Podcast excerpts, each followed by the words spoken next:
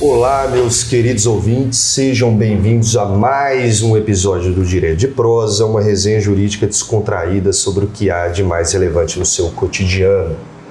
Meu nome é Guilherme Rezende, sou advogado e a meu lado se encontra ele, o grande professor Diego Castro. Como vai, Diego? Dom Gui, maravilhosamente bem principalmente para continuarmos o tema da nossa prosa anterior, falando sobre o caso dos exploradores de caverna. Mas e você, Dongui? Como é que você está? Não me recuperei. Como está você? Isso. Não me recuperei completamente do resfriado, da gripe. Estou aí tomando um Energil C. Ih, eu fiz propaganda, mas beleza é, vitamina C. Mas eles nos patrocinam, não tem problema. É, tomara, tomara. Vitamina C, então desculpem pela minha voz. Vamos lá, a gente comentou na primeira prosa, na prosa anterior, contextualizamos o caso, contamos o caso e falamos do primeiro voto do juiz do Tribunal de Newgard.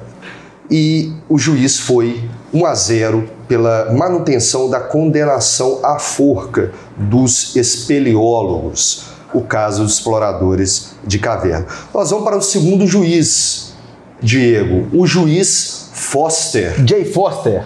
Exato. Dom Gui, vamos fazer o seguinte, meus é, queridos amigos que nos escutam, agradecendo a audiência de vocês. E amigas? E ami amigos no, no, no como um gênero de amigos e amigas, igual o ser humano. Ah, entendi. Meus queridos amigos, venham conosco da seguinte forma. Contextualizamos e vimos que o Trupani, o presidente do Tribunal de Newgarth, ele sugeriu a condenação, a manutenção da condenação, com envio para o chefe do executivo para uma clemência judicial. E agora vamos para o segundo julgador, que é o Foster. E eu precisei contextualizar falando do Trupani, porque sabem como é que o Foster começa? Batendo, batendo. na decisão do Trupani. Que que oh, vamos Na decisão não no voto se... do Trupani. Exato. Vamos ver se você lembrou dos famosos embates do Supremo Tribunal Federal envolvendo especificamente, sempre está ele lá, o, o Gilmarzinho, o Gilmar. O ministro Gilmar, e aí você já viu o ministro Gilmar com Lewandowski, com Barroso. Quem não se lembra do sambinha, do pagode, o, é, é, uma mistura do mal com pitadas de psicopatias, né? Quem não se lembra, virou Verdade. pagode, virou meme. Virou então, tudo. Foster Barroso. foi lá e bateu no presidente Chupeta. E eu gostaria... A arte imitando a vida. E, no caso aqui, a vida imitando a arte, né? Porque isso aqui foi escrito em 1949 Opa, é verdade. Será é, que eles leram? É possivelmente. É possivelmente. Mas foi. O Foster, ele. Eu vou começar o voto do segundo julgador falando sobre. Na verdade, lendo a transcrição do livro. Foster começa, abram aspas. Estou chocado pelo fato de que o magistrado, em um esforço de fugir ao embaraço acarretado por este trágico caso, tenha adotado, bem como proposto aos seus colegas, um expediente ao mesmo tempo tão sórdido e óbvio. Eu acredito que alguma coisa mais está em julgamento nesse caso, além da sorte dos, dos infelizes exploradores. A própria lei dessa Commonwealth. Este tribunal, se declarar que, segundo nossa lei, os réus cometeram um crime, então essa lei está condenada no tribunal do senso comum, independente do que venha acontecer aos indivíduos dessa apelação. Afirmarmos que a lei que defendemos e sobre a qual nos debruçamos leva-nos a uma conclusão de que nos envergonhamos e da qual só podemos fugir apelando a uma isenção que repousa no capricho pessoal do judiciário, parece-me equivaler à admissão de que a lei desse Estado já não mais finge se revestir de justiça. Então, ponto. O Foster ele começa com um ponto muito interessante. Porque, de fato, Guilherme, quando o Trupani condena formalmente, mas com peso no coração, pedindo uma clemência, fica em evidência que ele não concorda com aquela. Nós até batemos um papo sobre isso na prosa anterior, de que o Trupani, o presidente do tribunal, ele não concorda com a condenação. Mas ele tem que seguir a lei. Então, em linhas gerais, parece que ele se envergonha da decisão que a própria lei dá ao caso daqueles exploradores de caverna. Então, o Foster ele começa falando isso, é, se a gente precisa de uma clemência do executivo é porque a gente está com vergonha da nossa lei. Então ela já não mais representa um sentido de justiça. E nesse ponto ele é muito importante porque ele diz o seguinte, olha, se a gente adotar essa decisão, a gente está questionando a própria lei, que já não, não tem justiça e nos envergonha, que para de ter justiça e passa a nos envergonhar. Mas o Foster ele não só critica a proposta de solução do, do julgador anterior, que é do Trupin. Ele propõe uma solução e ele propõe uma solução baseada em dois argumentos subsidiários e são a eles que nós vamos nos dirigir. Agora o Foster ele diz o seguinte, Ei, na verdade eu acho que esses sujeitos eles são inocentes. Mas eles são inocentes não porque a nossa lei prevê a inocência deles de maneira literal. E o primeiro argumento dele é o seguinte: a nossa lei sequer é aplicada a esses indivíduos. É o primeiro fundamento dele. Ele, ele, ele diz o seguinte: ei, esses sujeitos são inocentes porque eles não devem ser julgados de acordo com as nossas leis. Porque eles estão num chamado estado de natureza, um estado absoluto de natureza, onde os em que eles não são, a lei não abrange esses indivíduos. E aí eu, eu, eu, eu acho muitíssimo interessante a analogia que ele faz que é a seguinte, ele diz o seguinte, eu até eu até achei interessante o seguinte caso, a seguinte menção que o, que o Foster faz à circunstância desses indivíduos. Ele diz o seguinte, sem, sem não, tô, não estou transcrevendo de maneira literal, mas ele diz o seguinte: olha, se esses indivíduos tivessem cometido esse ato alguns quilômetros ou metros fora da nossa cidade, a nossa lei não seria aplicável a eles. É o princípio da extraterritorialidade. Exatamente, o princípio da territorialidade, territorialidade e da extraterritorialidade. Se eles estivessem fora por alguns metros que seja e cometessem esse crime alguns metros fora da nossa cidade, a nossa lei não seria aplicável a eles. Mas, mesmo assim, nós teríamos uma facilidade imensa em chegar até esses indivíduos. Eles poderiam caminhar e ingressar na nossa cidade nós poderíamos nos comunicar verbalmente.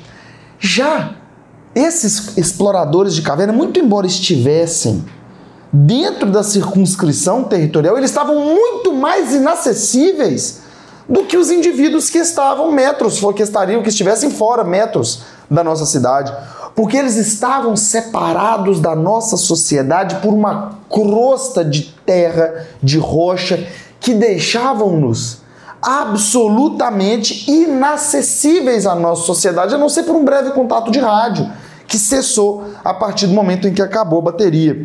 Então é muito interessante nesse sentido. Olha que interessante. O, o, ele, o, o, o Foster diz: contesto agora que um caso possa ser moral e geograficamente separado por força de uma ordem jurídica. Considerarmos os propósitos da lei do governo, bem como as premissas subjacentes ao nosso direito positivo, quando tomaram essa decisão, eles estavam tão distantes da nossa ordem jurídica como se estivessem a centenas de quilômetros da mesa da nossa fronteira, mesmo no sentido físico. A prisão subterrânea em que se encontravam estavam separadas de nossos tribunais e mandados judiciais por uma sólida cortina de rochas, cuja remoção só foi possível à custa de tempo e esforço extraordinários. Eu, Diego, bem, alguns apontamentos na sua brilhante exposição aí do, do, ju, do voto do juiz Foster. Exatamente. O juiz Foster ele vai empatar o julgamento. Ele, então, galera, ele decide pela absolvição fica um a um. Enquanto o presidente Rupeni, pela manutenção da sentença, ele vai decidir pela reforma da sentença, absolvendo os espeleólogos. E ele se baseia em dois fundamentos. O Diego expôs o primeiro fundamento. Mas antes de, de eu fazer as minhas considerações sobre esse primeiro fundamento, ele bate mesmo no presidente e cita: parece que estamos com vergonha da nossa lei, do nosso ordenamento jurídico. Eu vou falar um pouco mais tarde, quando a gente expor os votos, Mas eu percebi no voto do presidente e no voto do, do Foster, do segundo juiz, é, vamos falar aí do revisor, eu entendi que eles misturaram o direito com a moral. Na verdade, eles não seguiram a letra da lei, não seguiram o ordenamento jurídico, por, por, por causa de um sentimento, por causa de uma característica subjetiva. Vergonha, e aí o outro lavou as mãos. E neste caso, Foster baseando que sentiria vergonha. É, quem decidiu mesmo de forma bastante subjetiva foi o primeiro. Nós vamos ver que tem outro que decide dessa forma também. Mas ele, e aí a gente, eu, eu abro um parênteses, ele não segue, por exemplo, as lições de Kelsey. E aí Kelsey é um jurista, é, é, um jurisconsulto, vamos falar assim, que já que expôs a teoria pura do direito. No caso, a teoria pura do direito, sem elementos extrajurídicos, ou seja, sem elementos que envolvam a moral, que envolvam a sociologia, filosofia, enfim, mas é, é, é um caso que eu falo quando ele diz vergonha, ele faz um julgamento moral. E aí eu posso até depois falar a minha posição se eu acho isso adequado ou não. Mas vamos para o primeiro fundamento do juiz Foster. O juiz Foster ele se baseia no estado de natureza.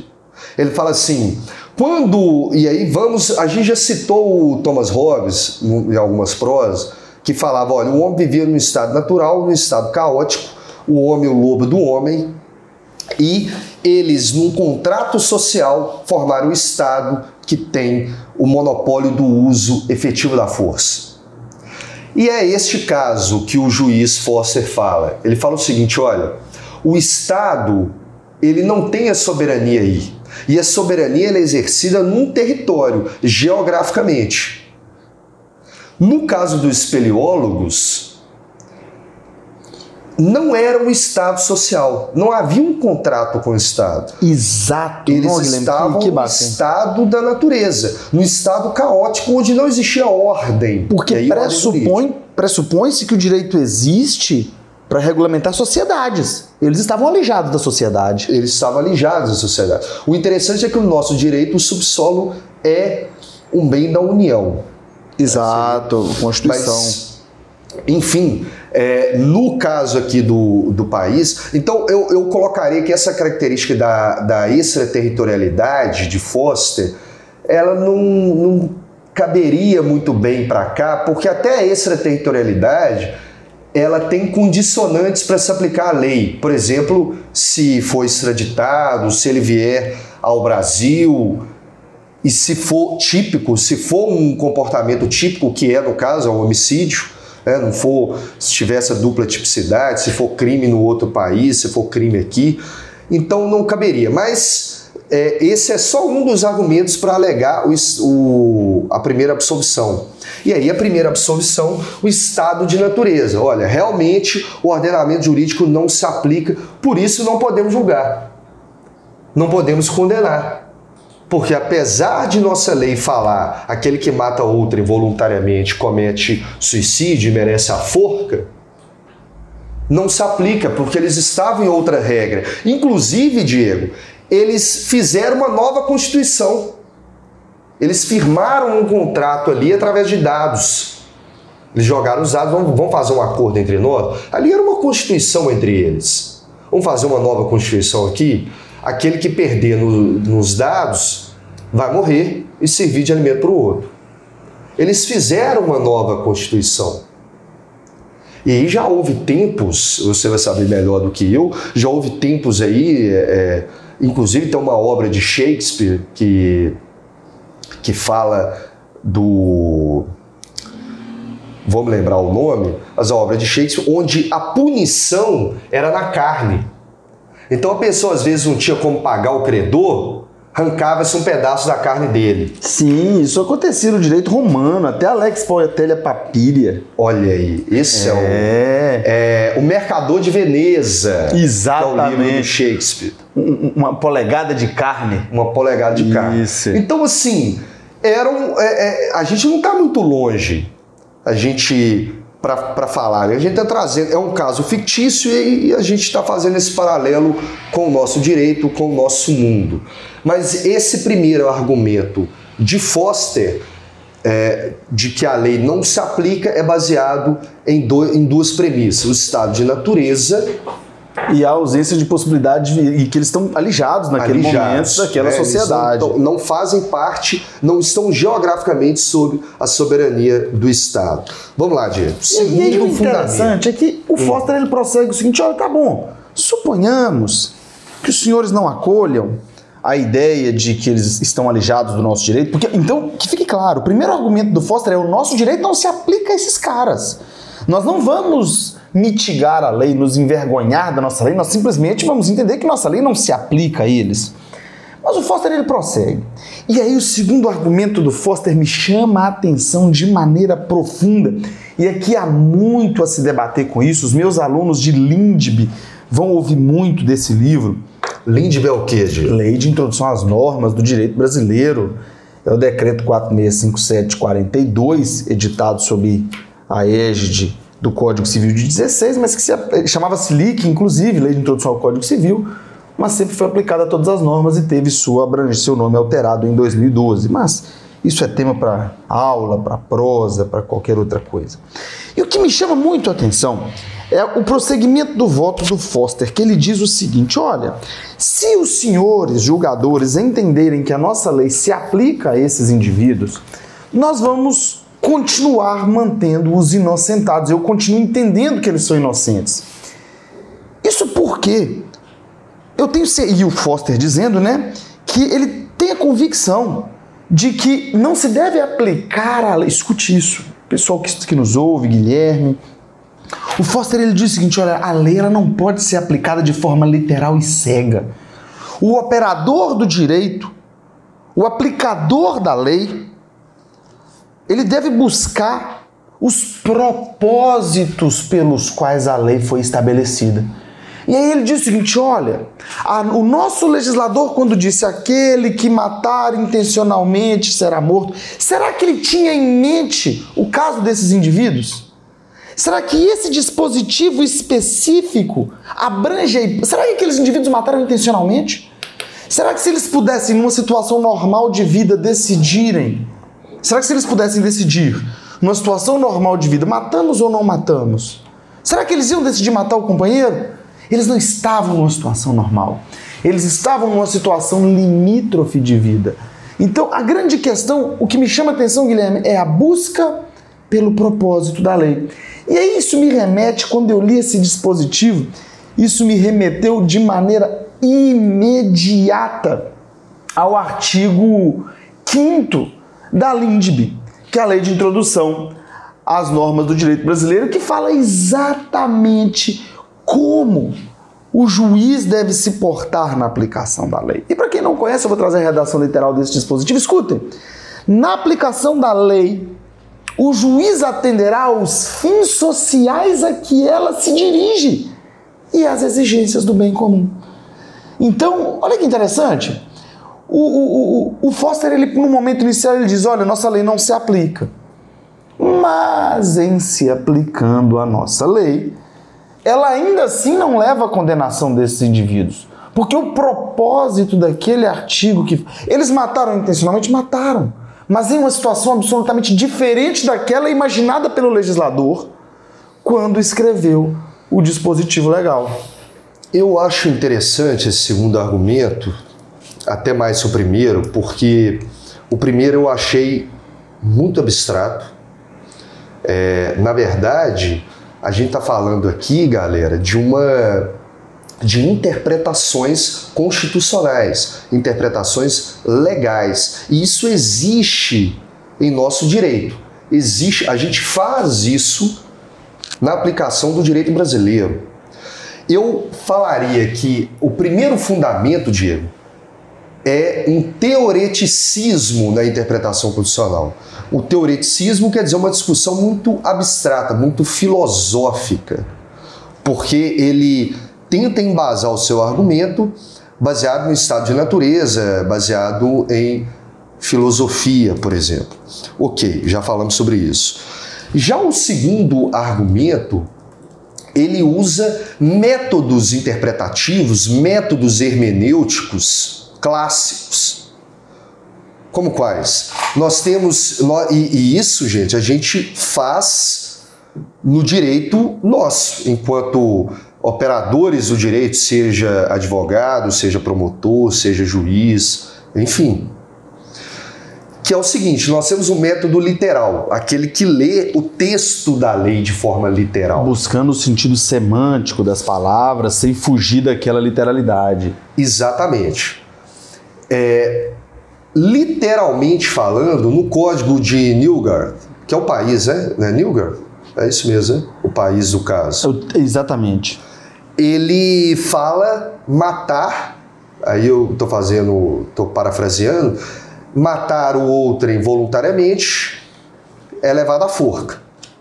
Tem a, essa penalidade, que é parecido com, a gente não tem pena de morte, é parecido com o nosso homicídio no Código Penal. Bem, no caso de Nilga, vai até a júri. No nosso também, crime doloso contra a vida. Na interpretação literal, ele é condenado. Na interpretação literal. Por quê? Apesar do direito brasileiro existir uma excludente de tipicidade, ou seja, uma excludente de um crime por legítima defesa, no código, na Constituição de Newgard e no Código Penal deles, não existe a excludente por legítima defesa. Mas o que, que o Foster faz? Ele usa o método interpretativo teleológico, que é o método que busca a finalidade na produção legal. Que maravilha isso que você disse, Gui. E aí, o, o que, que esse método teológico, teleológico fala? É, cometi um erro aqui, não é teológico, não, é teleológico. Exatamente. Teológico é outra coisa é, em razão religiosa. É teleológico. O que ele faz? Ele fala o seguinte: olha, quando se produziu esse código, e se produziu há muito tempo atrás, é como se fosse o nosso. A nossa Constituição é de 88. Já temos 31 anos de Constituição, é uma geração quase, é menos de uma geração. É, é nova ainda, mas são três décadas.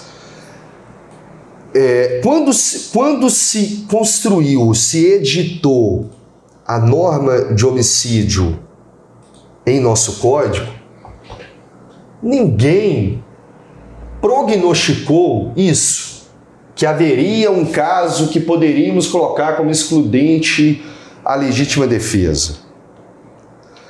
Então, teleologicamente, o Foster fala o seguinte: beleza, o propósito da lei não era criminalizar, punir as pessoas que estavam, estariam em estado de necessidade ou estariam numa situação periclitante.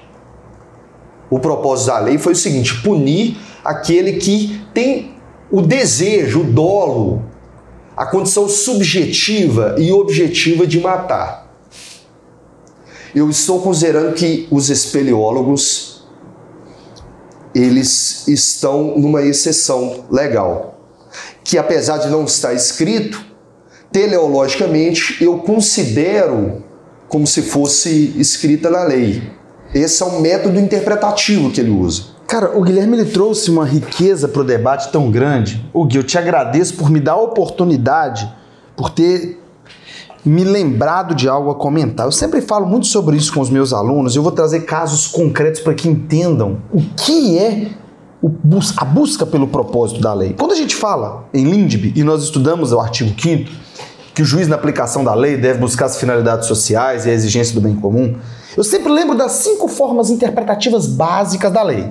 Interpretação literal é a mais quando. E é interessante que as pessoas falam, professor, mas qual delas eu faço? A gente faz todas as interpretações, eu vou falar um pouco de cada uma de forma bem breve. A interpretação literária é a primeira que a gente faz quando você lê. Você busca o sentido das palavras que ali estão escritas, isoladamente. Além da interpretação literal, existe a interpretação sistemática, que é você interpretar um determinado dispositivo de lei de acordo com o sistema jurídico no qual ele está inserido. Um artigo de lei referente ao que regulamenta a administração pública deve ser interpretado de acordo com a principiologia administrativa. Um artigo de lei referente ao direito de família deve ser interpretado de acordo com a principiologia do direito de família. Além da interpretação literal e da interpretação sistemática, eu gosto muito, Guilherme, sabe de uma outra forma de interpretação? Hum. Que é a interpretação histórica. Que Legal. busca os motivos históricos, o contexto histórico de elaboração da lei Além da interpretação literal, sistemática, histórica, tem a brilhante, eu adoro a interpretação que você trouxe, que é a teleológica. E sempre frisando, tem nada a ver com teologia, com religião, mas sim com teleologia é a ciência que busca as finalidades. Então a interpretação teleológica busca o propósito da norma. Por que o legislador escreveu essa norma? E por fim, a axiológica, que é buscando, é, é a interpretação que olha para a lei buscando os valores mais importantes que aquela lei tenta proteger, os valores da sociedade. Então são cinco formas de interpretação: literal, sistemática, histórica, teleológica e axiológica. E eu sempre enfrento uma pergunta dentro de sala muito interessante. Diego, mas professor, professor, qual das formas de interpretação eu uso? A resposta é muito simples, toda. A lei ela deve ter uma interpretação rica, a hermenêutica da lei deve ser feita de forma rica. E eu trago exemplos, Guilherme, para contextualizar. Olha, olha que interessante, a vida imitando a arte. Sim. Lá em 1949, o Lon Fuller, ele trouxe no caso dos exploradores de caverna o voto do Foster que falava do propósito da lei. E eu vou trazer para as uniões homoafetivas se buscar não só para as uniões homoafetivas, mas para as mais diversas formas de família, mas mais especificamente num julgado relativo a uniões homoafetivas. O nosso ordenamento jurídico ele não prevê na sua redação literal as uniões homoafetivas. Se você buscar literalmente na Constituição, no Código Civil ou em normas especiais, você não vai encontrar autorizativos expressos para a constituição da família homoafetiva. Tanto que o Supremo usou de uma analogia e colocou a lei de racismo sendo aplicada transfobia. Cara, olha que legal, preenchendo lacunas legislativas, buscando o que o propósito do nosso legislador. E aí, olha que interessante, em 2011, dois processos, duas demandas chegaram ao STF para julgamento mais especificamente a DI 4277 e a ADPF 132. E essas demandas buscavam o reconhecimento das uniões estáveis homoafetivas, uniões entre pessoas do mesmo sexo, uniões homoafetivas. E aí, o STF não tinha norma para julgar. E aí passaram a analisar o artigo 226 da Constituição. E o artigo 226 ele menciona expressamente três modalidades de família. A família matrimonial, que é a família do casamento. A família informal, que é a família da união estável entre homem e mulher, a Constituição expressa e literalmente menciona entre homem e mulher. E a família monoparental, que é formada por um dos pais, um dos genitores e os seus filhos e a sua respectiva prole. Mas aí a grande questão é, o artigo 226 ele deve ser interpretado de forma literal ou nós devemos buscar o propósito do legislador constituinte ao elaborar esse artigo. A conclusão que o STF chegou é que o propósito daquele artigo, a finalidade do constituinte não era limitar o número de famílias, mas criar naquele artigo 226 uma cláusula geral de inclusão das modalidades familiares, ou seja, aquele artigo ele prevê três famílias de forma exemplificativa. E não de forma exaustiva, de maneira que ele deve ser interpretado de forma a permitir o ingresso das mais diversas formas de família. Então percebam que em do... isso foi em 2011. O, o, o, o, o Fuller, que é o autor do caso dos exploradores de caverna, ao escrever o voto do, do seu personagem fictício Foster, na busca pelo propósito da lei, já falava sobre isso em 1949. Então o STF, buscando o propósito do, do legislador constituinte, ele permite o ingresso e admite em 2011 a formação de uniões homofetivas. Em 2013 o STJ permite o casamento homofetivo e tudo isso sem que exista previsão literal expressa. Então hoje se o sujeito pega o nosso, olha que interessante, Guilherme. Se o sujeito resolve estudar nosso ordenamento jurídico de forma literal, ele vai aprender errado. Ele vai entender que somente existem relações heteroafetivas. Mas buscando o propósito da norma, o STF entende pela existência das uniões homoafetivas. Eu, Nada mais justo. Sim, eu costumo dizer, que, e aí para todos os nossos ouvintes, que o direito não é uma matemática, não é uma ciência exata, não é uma matemática. Ali são seres humanos é, buscando o fim jurídico a coexistência pacífica, uma ordem social. No, então, métodos interpretativos, e você expôs muito bem alguns métodos interpretativos, eles são, eles existem. É, essa é uma aula de hermenêutica que os alunos costumam não gostar muito, achar viagem.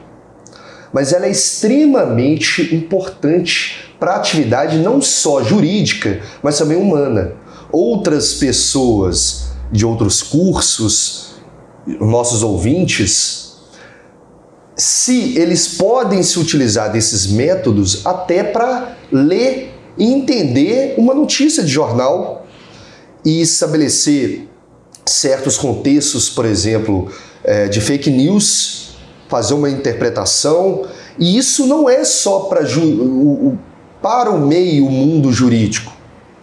Isso é utilizado também em todos, é, em diversos campos da nossa vida que você trouxe, né? A interpretação literal, a sistemática, a teleológica, enfim. O que o Foster faz nesse segundo argumento e que você exemplificou com uma causa. Eu, eu, eu tenho alguma divergência com você, viu, Diego? Diga, fique à vontade, Gui. Mas é. é... Continuaremos amiguinhos continuaremos amiguinhos. E hum, que é o seguinte: o que, outro método interpretativo que o, o Foster usa é o método científico espiritual integrativo. Porque ele, ele vai. Ele, ele quer entender o espírito, os valores subjacentes ao texto constitucional. Como assim? É, o que o Foster pretende com a, o seu argumento do propósito legal é falar o seguinte: olha, nós temos a letra aqui da lei, a finalidade na época dos legisladores não foi condenar esse tipo de caso, ele se utilizou, e ele utilizou esse outro método, um método científico espiritual, falar o seguinte: olha, os valores por detrás do texto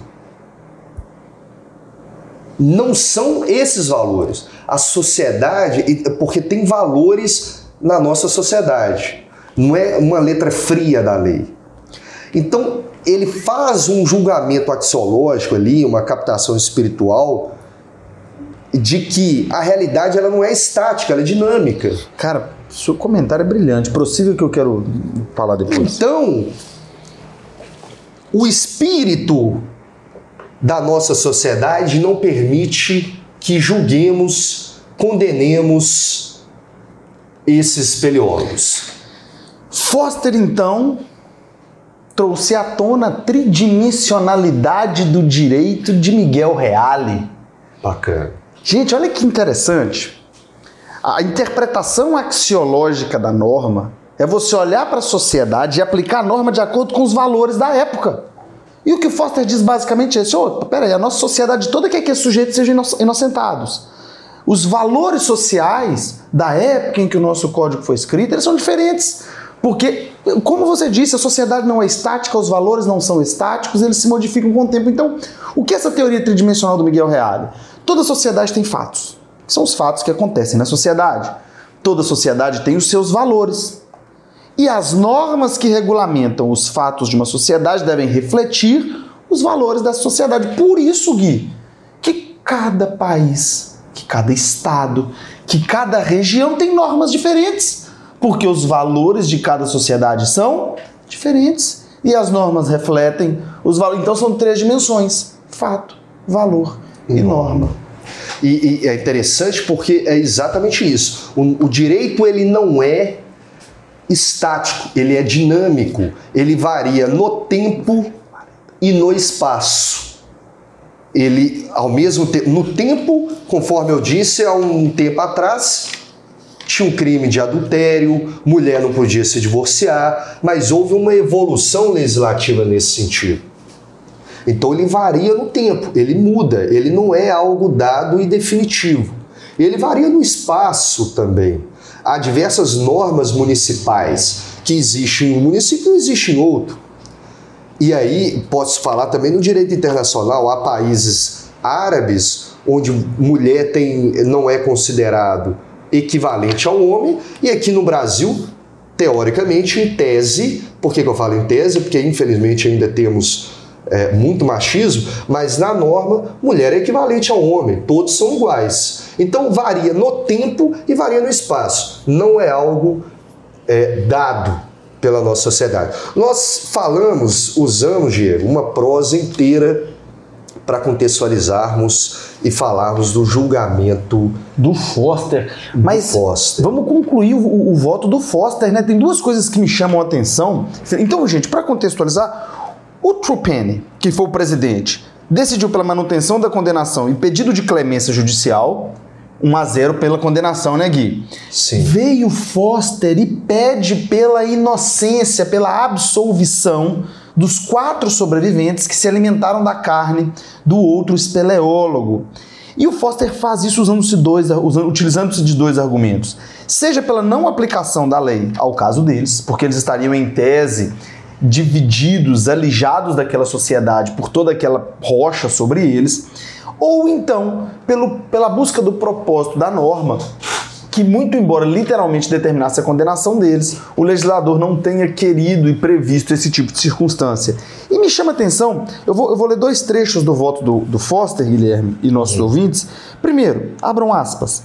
Todo enunciado de direito positivo quer esteja contido em uma lei promulgada pelo legislativo ou em uma decisão judicial, deve ser interpretado com sensatez, à luz de seu propósito evidente. Aqui eu faço uma remissão muito evidente ao artigo 5 da Lindbe e termino com a parte final, o parágrafo final do voto dele, que é: de certo abram aspas, de certo temos o direito de esperar que o judiciário atue com o mesmo padrão mínimo de inteligência. A correção de erros ou equívocos legislativos óbvios não deve se sobrepor ao desejo legislativo, mas sim torná-lo efetivo. Concluo, portanto, que em relação a qualquer aspecto sobre o qual esse caso possa ser examinado, os réus são inocentes do crime de assassinato. De Roger Westmore e a condenação deve ser revogada. Então ele vota pela absolvição. Temos um a um aqui. Eu, eu achei interessante que você citou essa parte, porque ele cita nesse segundo fundamento da legítima defesa, do propósito da lei, ele cita algo é, comum na common law, ou seja, a common law, gente, é o direito utilizado em países anglo-saxônicos, que é o que? Jurisprudência.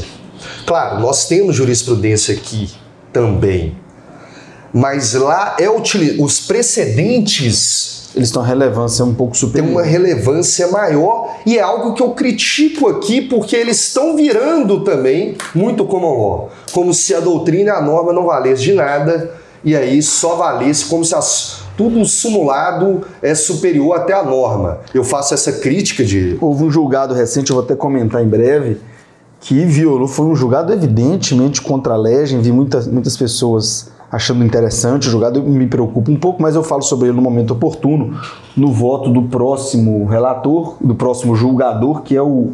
Na verdade, tem o Tatin e depois eu menciono o Kim. Porque é exata. Quando você leu, ele utilizou o seguinte: olha, a, porção de inteligência por parte do Poder Judiciário. Ele faz um, um raciocínio, um argumento que ele, ele diz o seguinte: há uma dis distinção entre fidelidade inteligente e fidelidade não inteligente. Então, quando um patrão diz para o empregado soltar tudo e vir correndo, ele não tem em mente a possibilidade de que ele largue tudo ali, quebre, que ele seja como um bebê criança, no colo. um bebê no colo, larga a criança e sai correndo. Então ele, ele usa de um artifício para falar o seguinte: olha, nós temos que ter fidelidade à lei, mas não uma fidelidade cega à lei. E eu, pode parecer que eu esteja concordando, mas eu estou falando de um ativismo judicial de Foster. Eu acho que Foster pratica o não. Aí eu, eu vou falar, a gente pode falar posteriormente, vimos que estamos alongando, mas Foster, ele é um juiz ativista. Ele é um juiz que se utiliza de métodos, é, eu vou usar o, o direito anglo-saxônico, ele é não interpretativista. Vou explicar isso porque é o seguinte, é, é o contrário lá nos Estados Unidos. A corrente interpretativista quer dizer, siga a Constituição no máximo, na sua literalidade.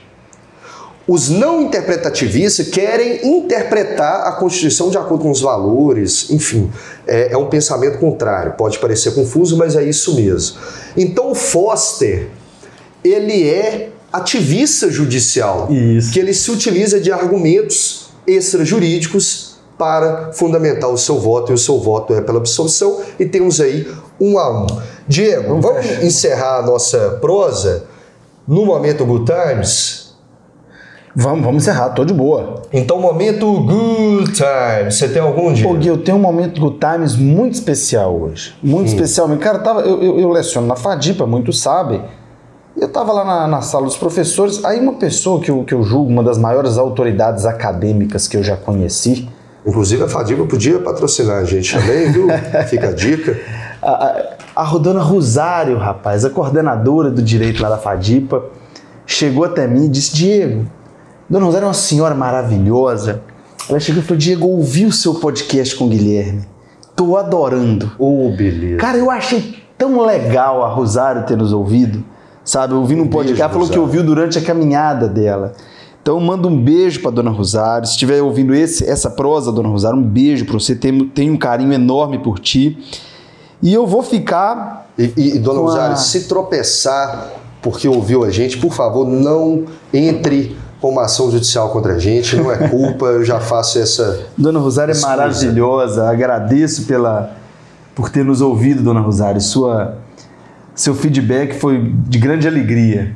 Vamos agora pra frase do dia, né, Dom Gui? Frase do dia.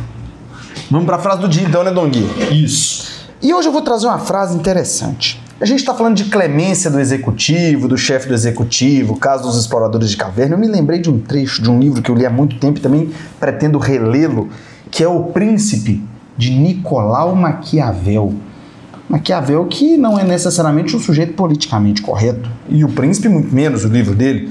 É uma carta que ele fez ao príncipe para ensinando o príncipe a liderar o Estado, ensinando o príncipe a governar.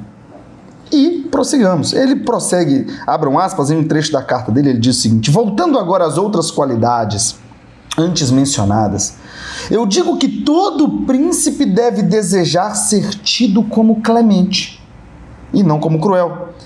Ele deve, porém, tomar cuidado para não usar mal a clemência. Então, fechem aspas. Dentro desse contexto, Maquiavel quer dizer o seguinte: olha, o príncipe ele deve ser clemente, mas em momentos importantes. Porque se ele é muito clemente, ele vira um príncipe frouxo, um príncipe que não tem firmeza nas suas decisões. Estamos prontos para despedir do pessoal, Guilherme? Um beijo na Não, não. a todos. Não me venha com essa. Galera, um abraço, fiquem todos com Deus.